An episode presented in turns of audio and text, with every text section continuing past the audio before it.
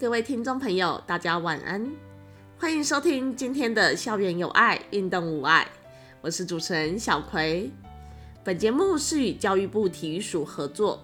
透过 podcast 的方式，要来和大家聊聊适应体育。接下来我们会有一系列关于适应体育的小故事要来和大家分享。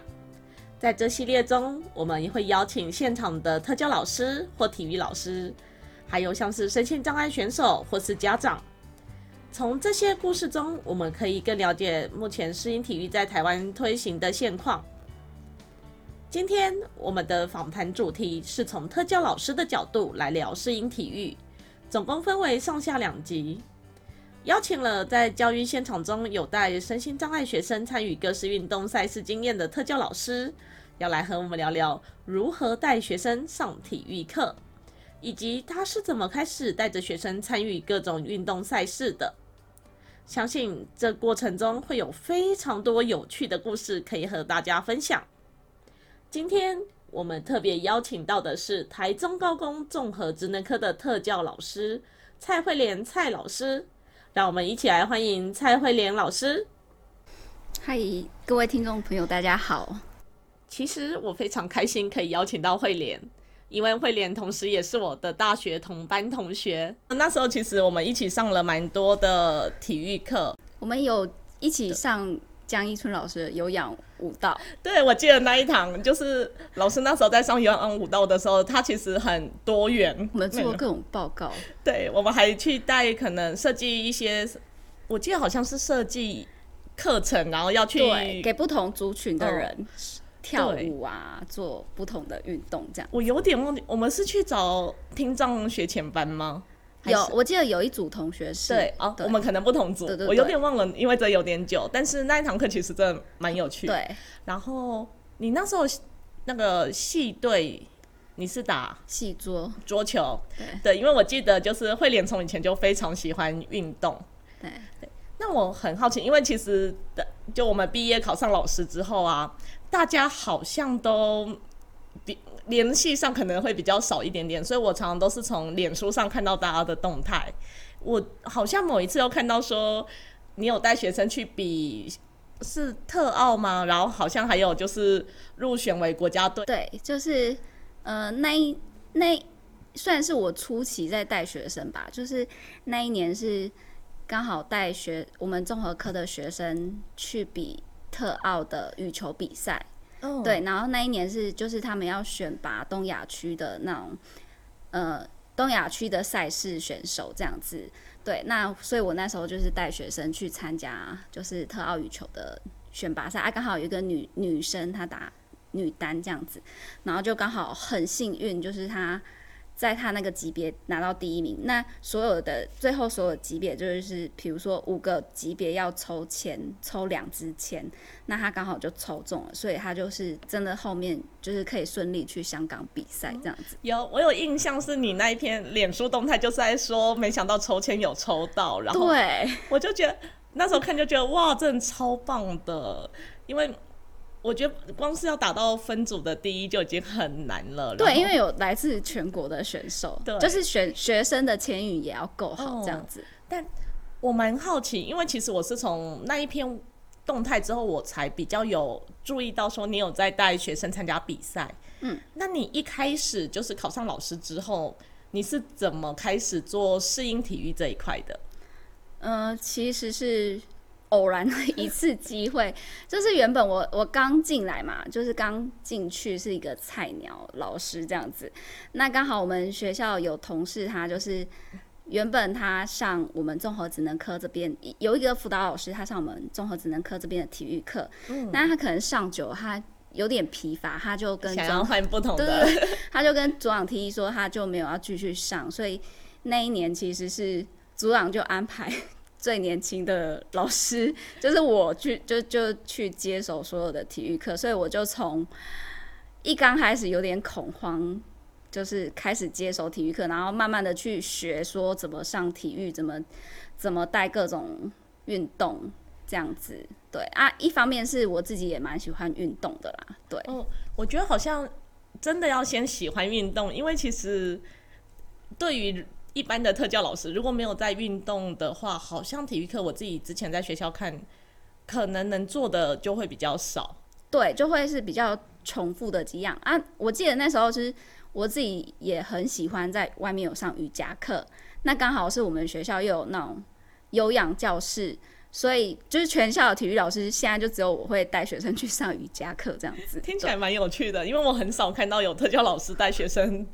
就上瑜伽。就我很爱带学生上体育课，哎、瑜伽课，但是学生会哀哀叫，因为他们就是柔软度不够好这样子。对，所以哦，所以不是因为学生就可能他们更想要，他们觉得体育课就一定要去打什么球。就是其实那些球类也都会有，但是可能就是比如说舞蹈也要上，瑜伽课也要上，就是相相较一般的同学是，他们可能又可以多上一些课这样子。对，这样感觉你的课设计真的很丰富很多元。那你那时候就一开始没有这些教材的时候，你会怎么去收集这类的资料？就其实我我觉得不是体育专长的老师要上体育课，其实某方面你要把它上到很专业是有难度的。哦，对。所以那时候其实我有请教一些，比如说资深的学学姐，或者是有上体育课的老师。对，那我甚至有还有去观摩，比如说就是也是张师，他有在多年从事适应体育的一个钟淑华老师，我就去观摩他怎么上适应体育课。他他就也很很热情的让我看这样子，看他怎么上课，所以我后来就比较有概念。那后来是，呃，我就偶然发现，呃，那个体育学会他们好像会开学术研讨会，是那种一个礼拜为期为为期四五天，然后全部都是那种术科操作的不同的体育课，他们甚至会邀请到国外的讲师什么的，哦那就是让你去，嗯是怎么样的协会？我有点忘记那些。名没关系。对，就反正就是体育体育协会这样，他们每年就会办，比如说像我们有特教研讨会，可是嗯他们对会有体育的研讨会，那他们就会办那种。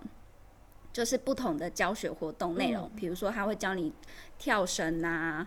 然后你如何上篮球课、排球课，各种或者是国外新引进的一些，比如说匹克球啊等等新的运动球类这种的。对，那我就我就有两三年的暑假吧，那好像都会办在暑假，我就是会去上这样子。所以他是专门给体育老师，就不是特教这一部分。我那时候去参加，其实百分之九十九应该都是体育老师去参加，就我可能比较异类这样子。对，我觉得，但我完全不意外，因为我觉得这很像大学时认识你就会做的事情。哦 对，我就觉得你从大学的时候就真的是你。可能这个领域你还不熟，但你就会去找很多的资源，或者你去参加很多的研习，对。然后，所以我刚刚听我就觉得，哇哦，真的超像你会做的事。但是我去参加，我就觉得哦，好有趣哦，就是因为很难得我们就是开始当老师出社会，你有很你很难去上到那么多体育课，但去那个学术研讨会，就是连续四五天你都在上体育课，哦，我对这样真的很好，因为其实像我们对于体育课的理解啊，像我我自己运动的项目可能比较少，就是我以前高中就是打排球，然后高中也接触过一阵子的桌球，但其他的什么篮球、足球，我有接触过，可是那是因为那时候我在二类组，然后二类组就是。为了班级球赛，然后一定要有女生上场，对所以才开始训练。全班就只有五个女生，还八个女生，然后在这状况下，一堆人要补习，只有我就是下课后没事，然后男生们就说没关系，你就上来当一个点。那个足球我们真的很想比，你上来，然后我就看着他们说。但我不会踢足球，足球规则是什么的时候，他就说没有，你看到球就踢出界，然 后 就玩真的是，我就陪我们班班级球赛踢到全年级好像第二吧，然后我还是不知道规则。就是要要上来冲人数对这样子。所以我就觉得，其实像一大部分的可能特教老师，真的是对体育课的了解会比较少一点。对，对啊，而且大部分可能我们以前在学校，就是可能篮球课、羽球课、桌球课，大概就这样吧，好像也比较少其他的可能就你。你只能选一学期，你只能选单项运动去哦参加这样子。对，然后像大学真的就是像你说，我们大学一整个学期或者一整个学年，其实我们就是选了一门课，对一项球类，然后我们就是整年都在打那一个可能运动。对，对啊，就像我们刚刚说的有氧舞蹈，我们那一年。但其实嗯那一堂课还蛮有趣的。对啊，我真的很爱那一堂课，每次都累得要死。这时候就偷偷就觉得有运动到，对，真的有，然后但最后的缓和就会觉得，哎、整个人又满血复活。真的。对啊，所以印象真的很深刻。所以你那个研习大概参加了两年吗？还是印象中有应该有三次，有一次可能比较短这样嗯子。所以他都是在寒暑假？对，就是那种比较长期，可能会在暑假这样子。嗯对，听起来蛮有趣，就是但就是你可能要自费，比如说缴缴两千块，还是两一次，但我觉得也不贵啦，啊因为就是有包括餐钱这样子。然后其实你又可以，比如说如果是意大利的老师来，或是日本的老师来，其实他们就是真的是讲日文或者是讲英文，那旁边他们体育呃台师大体育系的人，其实他们又会请专业的翻译，然后让你去体验上那个国外老师的课。真的很棒哎。对，所以其实蛮国际化的。对那像那个研习，每次去的人多吗？非常多。所以在结束之后，你们就例如在研习里认识的人，你们还会互相的可能联络，或者是在设计课程上会不会有讨论？嗯、比如说像我，我上一次去参加，我就意外发现，哎、我学校的同事他也有参加，嗯可是因为是因为他以前是也是师大体育系的啊，因为他们学生他们以前可能研究生都要承办那个活动，所以他就是可能参加习惯了，所以现在他即便他当老师，他有空他就回去参加这样子。所以我就是那次刚好遇到我们同学校同事，那再来就是好像比较巧的是，哦，也有遇到就是台中市那个明道中学的体育老师这样子，对，就是会会那时候会聊一下这样子，对，嘿，那后来好像就是没有再继续有联系这样子，对，可是就就觉得说啊，这个这个研研讨研习会是蛮好的资源，可以让、让大家去充实自我的体育教学专场这样子。听起来就好像是比较针对体育老师的，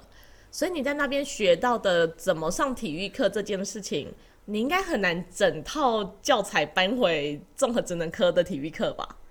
对，所以就是比如说像，嗯、我会比较去 focus 在，比如说像有一些可能讲师他是国小的体育老师，那他们的教学活动就是会比较乐趣乐趣化，就是会设计不同的游戏。那那些游戏是可能就是比较适合我们综合科的学生去上，所以呃，我就会比如说从那些那些体育老师讲师的身上，可能这些课程是对我们学生比较有帮助。那再来是比如说像有些课程可能就是觉得他的构想不错，那可能回来要设计体育课的时候，因为我们学生体能。各种那种身体状况会比一般同年龄的同才还差，所以就是可能你会你会把那个强度降低，或者是复杂度降低，这样子就是可能取某部分是适合学生的。那刚一开始的时候就有提到说，我因为我注意到你在做适应体育这一块，就是因为学生得奖嘛。对。但我蛮好奇，你是怎么去训练？就是是从这些课程去训练学生吗？还是嗯其实算不是诶、因为比如说像正常的，因为我会觉得说正常的体育课就是每一个人，你你都要让每一个人有充分参与体育课的时间嘛。所以假设你用体育课来时间来训练少数学生，其实对大部分的学生来说是不太公平的。那所以比如说像有一些，比如说像我这次今年有带学生去比赛铅球，那这个部分的话，可能就是要额外利用，比如说放学后的时间，第八节课，或者是有空假日的时间约这样子，对，就是额外再帮他们做训练，对。然后呃，再再去加强他可能要比赛的那一方面的专长，这样子。对，所以你会透过这些体育课，然后去选出他们适合的参赛参赛项目吗？还是对，或者是跟学生聊天的过程当中，就知道说，哎、这学生以前可能国中老师也有带他去比过特奥滚球，或者是这学生以前可能会游泳，会呃田径跑的还不错，然后可能有参加过类似的比赛，那我就会大概知道说，啊，这些学生可能他以前就有在从事这些运动项目，像比如说像我的那个铅球的学生，其实是我是偶然跟他聊天，知道说，哎、他以前哥哥是田径队的，那他会跟着哥哥一起训练，那所以我就知道说，哎、这个学生可能大概体能还不错，但是丢铅球其实偶然发现他丢的还不错，因为其实大部分老师不会没事去教学生丢铅球，是因为 是因为是因为比如说他跑一千五其实也不太行嘛，跑步也不是说很快，但是就是有一年运学校运动会就是要选说，哎，学生你要参加什么项目？那我就说，哎，那这学生你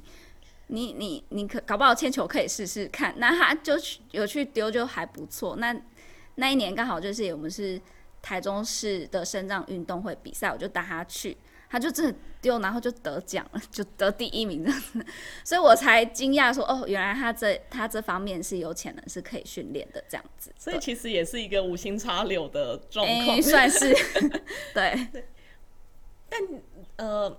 不过这样听下来，我就会觉得其实这蛮用心的，因为从刚刚到现在听了好几个运动项目，羽球啊，然后铅球，对那甚至游泳。你目前有训练学生哪几个项目？训练过的？嗯，训练过的就是，嗯，羽球，有有去比赛的有羽球，羽羽球是比较大部分。那接下来就是田径项目，就是可能学生跑的还不错，那可能有让他去比赛田径，然后，呃，比如说跑步啊，一千五啊，还是丢铅球这样子。那在呃桌球的部分也有，那另外，我之前带的上一班的学生是有学生会游泳，啊，我们学校是有游泳课，不过我们综合职能课的学生就是没有游泳课，所以这这方面我就是会有游泳比赛，我就会帮那个学生报名，那请家长就是带去，因为比如说比赛那段期间，其实我要带别的项目嘛，比如说带羽球啊，然后还是带篮球这样子，那所以。呃，比较少数游泳那个学生就会有家长他们自己带去这样子。对，那刚刚讲了，其实还有篮球。对，那我想一下，就大致上是这一些这样子。然后，所以这些都是你自己在带训练嘛？因为我之前其实我在学校的时候，我们也有带学生去比一些可能像特奥项目。对，然后那时候、啊、还有特奥滚球这样子。对，就是我们那时候特奥滚球是特教老师自己代言，那我们那时候也都有去上什么教练证或裁判证的对研习课。其实我自己印象非常深刻啊，是我在国中教书的时候，我们有一个同事，那一个前辈，就我觉得他非常的用心。他除了就是会去上这些研习以外，他还会帮学生找各种资源，包含田径和桌球的资源。桌球的话，就是有一个退休的体育老师，然后就那时候有去拜托那个老师说，哎，你可不可以来教我们学生？就这两个可能他们能力比较好，你来帮忙训练他们。对，然后田径的是田径那一个孩子也是一个意外，就是有一次体育课在跑，然后旁边的可能刚好是田径教练还是什么，就是学校的教练就说：“哎，我们特教班的这孩子啊，他的那个身体的那个比例什么，还有肌肉，他说不定很适合。”他就是留下来跟着学校的田径一起练。对，对，那后来他们出去就是也几乎都会得得名。可是这个训练过程其实就是比较不是从特教老师这边来做，就是找更专业的可能田径老师或什么。所以